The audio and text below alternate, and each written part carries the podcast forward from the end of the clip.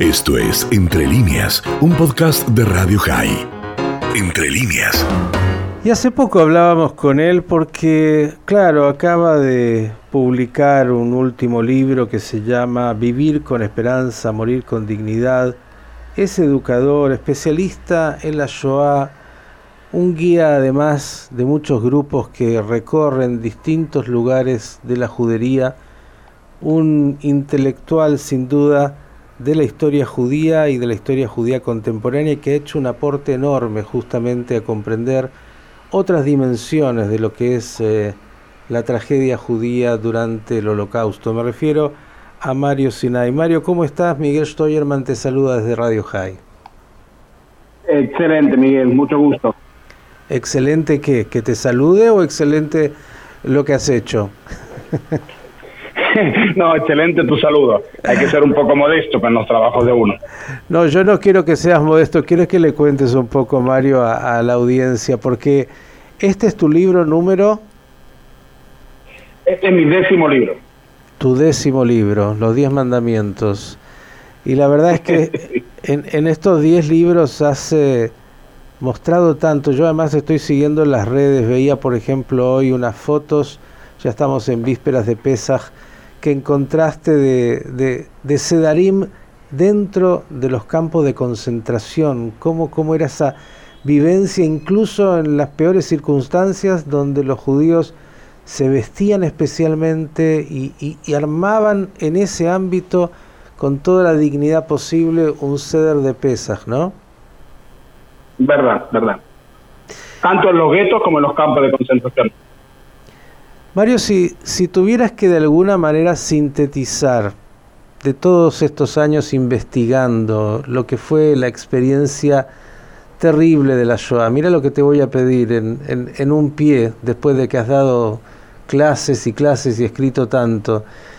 ¿Qué podrías decirnos? Porque, viste, siempre uno se queda con los pequeños títulos, ¿no? Hitler era un monstruo, el resto no sabía, los judíos fueron ahí como ganado, pero me parece que es bastante más profundo y complejo y, vale la pena por ahí de, todo lo que has investigado una síntesis tuya. Bueno, justamente este libro apunta al hecho de romper el estigma que los judíos fueron como ovejas al matadero, lo cual definitivamente no es verdad. No es así y no es cierto. Eh, es, una observación superficial basada en la ignorancia y en el no conocimiento de los hechos. Los judíos han resistido en toda forma posible, ya sea en resistencia espiritual y en resistencia armada. Y ahora llego directamente a qué trata el libro. El libro habla de toda la resistencia armada durante el holocausto. Estamos hablando de 59 rebeliones armadas, repito, 59 rebeliones armadas en guetos, campos de concentración y campos de exterminio. Estamos hablando de otras 49 organizaciones frustradas. Estaba todo listo, pero a último momento los delataron, eran muy débiles, no tenían armas, los alemanes eran mucho más fuertes. Y otros 114 casos de insurrección que finalizan con la quema del gueto, de los guetos, y huidas organizadas a los bosques partisanos. O sea que si Yad Vashem terminó de hacer un mapa de los guetos de, eh, de, Europa y habla de mil guetos aproximadamente, en 200 casos hubo rebelión armada. O sea, en el 20% de los casos de los guetos hubo rebelión armada. Esto incluye también cuatro campos de exterminio. ¿sí? Incluye Treblinka, incluye Sobibor, incluye Birkenau, incluye Helno. Entonces tenemos que entender de que de ninguna manera fueron como ovejas al matadero, lucharon, una desproporción tremenda contra un invasor, contra un opositor que era mucho más potente que ellos, y ellos además que eran, estaban desarmados y no tenían una buena forma de organizarse. Mario, cuando uno ve las películas en general, tanto aquellas que son de la época como las recreaciones, bueno, eh, uno se pregunta, ¿no? Y se pregunta sobre el mundo y sobre la realidad. Los judíos eran sacados de sus casas con lo que tenían o no tenían, subidos a trenes y llevados a los campos y, muchos directamente ahí eh, entraban a las cámaras de gas y todo lo que hemos sabido. Digo, la información de lo que estaba pasando, de lo que les venía, ¿existía o fueron, como algunos dicen, eh, en la manipulación que hizo también el nazismo, engañados o quisieron creer que eh, era algo que iba a pasar y que era momentáneo? Eh, estás en el punto exacto, porque el momento que surgen las rebeliones, las rebeliones van a surgir recién en 1942, es cuando se toma conciencia de que verdaderamente la intención de los nazis es una intención genocida con el pueblo judío. Nosotros uno de los problemas que tenemos es que tomamos como obvio el hecho de que ocurrió. Pero nadie podía creer lo que la nación más culta del mundo fuese a asesinar a otro pueblo, incluyendo hombres, mujeres, niños y ancianos. Y hay una frase del profesor Yehuda Bauer, que es el profesor más importante de investigación del mundo y de Yad Vashem, que dice, las rebeliones en los guetos jamás hubiesen tenido lugar mientras aún pudiese alimentarse alguna esperanza de supervivencia. Y solo se produjeron cuando finalmente se comprendió que todos los judíos serían muertos de cualquier manera. O sea, ese es uno de los factores clavos. La rebelión comienza cuando verdaderamente entiendan y pueden aceptar que ese es el futuro que los espera. Ahí es cuando se organizan y se levantan en armas. Y si te fijas, casi todas empiezan en el 42. O sea, del 39 al 42 casi que no hubo resistencia armada, porque no sabían y tampoco podían creer que eso es lo que les esperaba. Mm. De alguna manera, eh, la maquinaria nazi, eh, entre tantas cosas que hizo, pensando que pudo eh, incluso engañar a parte del mundo y que tuvo toda esa política de engaño, eh, también intentó engañar a, sus víctimas, ¿no? 100%. Yo utilizo siempre en todos mis viajes la palabra engaño y es una palabra acertada. Los judíos fueron engañados.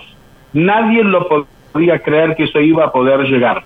Mira, se escapa el primero de Treblinka ¿ok? y retorna a Varsovia. Cuenta lo que, lo, lo que vio. No le creen, no podía ser. Se escapa el segundo, tampoco le creen. Cuando ya se escapa el tercero, empiezan las dudas y además era un Madrid de un movimiento, uno de los movimientos juveniles. Pues ahí ya empiezan a tomarse las cosas con seriedad. La, pues la palabra engaño es correcta y es exacto. Los judíos fueron engañados en un proceso muy hábil psicológico, premeditado de los perpetradores. Lo voy a traer mucho más cerca en el tiempo y en la vivencia de muchos. A ver si, si podemos hacer una analogía. Seguramente lo que pasó en las dictaduras militares aquí en, nuestra Sudamérica, Latinoamérica, en algún lugar tenía algo de, parecido. La gente no lo podía creer, vivía su vida.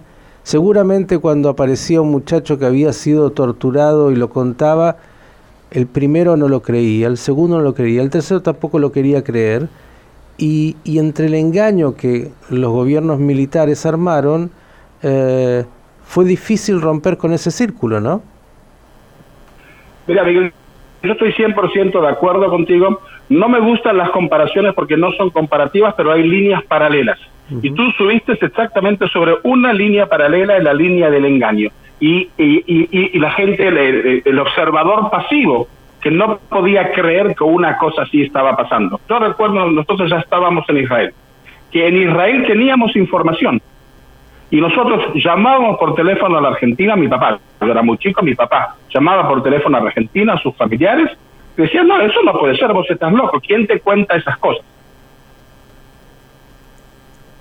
La verdad, ¿estás ahí, Mario, con nosotros o se cortó? Sí, sí, ah. estoy contigo, estoy contigo. No, no, no, perfecto. Digo, eh, eh, me parece que la analogía yo comparto con vos que es odiosa, pero me parece que fenomenológicamente para muchos que, bueno ven la Shoah como algo distante, aunque está a la vuelta de la esquina, eh, para poder entender eh, los fenómenos de la negación, del engaño, de, la dificultad que hay para acceder al horror, incluso cuando el testimonio, como decías recién, te, te, lo están dando diciendo, no, mira, está pasando esto, no, no, lo que decís no es cierto. Tantas veces que negamos el horror eh, y, a partir de eso poder cambiar el, chip mental, ¿no? De que, me parece tan importante para, para poder estar atentos. Exacto, sí, sí. Mario, este, este libro que, que, bueno, desde ya te agradecemos el, el, privilegio que nos has dado de poder acompañar de alguna manera. Eh, sé que estaba ahí en, la editorial ya por salir, pero por otro lado también va a estar en los formatos digitales de esta época. Cuéntanos un poquito dónde está el proceso. Yo ayer recibí por primer, el primer libro que salió de imprenta para autorizarlo, ya está en mis manos. Eh, la idea, por supuesto, es que esté antes de Yom HaShoah ya en circulación. Eh, a partir de la semana que viene eh, se va a poder encontrar en Amazon eh, eh, y, en, y, en, otros eh, sitios. Va a estar también en papel para las personas como yo que todavía necesitan oler el papel y sentir y marcar con el marker las, las cosas importantes. Y también en, en formato digital para aquellos que ya utilizan el formato digital para mí era muy importante que esté eh, ya el libro para Yom HaShoah, que esté en circulación. Y quiero decir nuevamente con modestia, que a mi juicio la importancia es que es la primera vez que tenemos en un solo libro todo el material de toda la resistencia armada durante la Shoah en un solo libro y en nuestro idioma español, todo con testimonios y con documentos de cada uno de los eventos. Felicitarte sin duda por esto que es tan importante. La última y, tiene que ver con, bueno, un poquito otro ámbito. Viajas habitualmente con grupos eh, ahí a, a, Polonia, tantos lugares de Europa, en realidad recorriendo la vida judía. Eh, Israel está saliendo, gracias a Dios, de alguna forma de esta pandemia tan horrorosa. ¿Cuándo, ¿cuándo se piensa el próximo viaje? en realidad no lo sabemos. Eh, estamos apuntando la gran mayoría de los organizadores para el 2022, pero tenemos esperanzas que después del verano, del verano de Europa, me refiero, en septiembre, octubre, pueda ya empezarse a viajar. Depende, por supuesto, de la vacunación y de los pasaportes verdes. La gran pregunta que tenemos es si Europa se va a abrir también para Latinoamérica. Esto es lo que todavía no nos queda claro, si Europa va a abrir sus puertas solamente para europeos israelíes y otro tipo de personas y si lo van a abrir también para Latinoamérica. Esperemos que para septiembre de este año, octubre, ya esté en Europa abierta y si no, será pues el 2022 y tendremos que esperar todos un poquito con esas ansias que tenemos de viajar y salir. Mario Sinai, gracias y felicitaciones por esta obra. Shabbat Shalom y hasta la próxima. Shabbat Shalom, gracias Miguel. Esto fue Entre líneas, un podcast de Radio High. Puedes seguir escuchando y compartiendo nuestro contenido en Spotify, nuestro portal radiohigh.com y nuestras redes sociales. Hasta la próxima.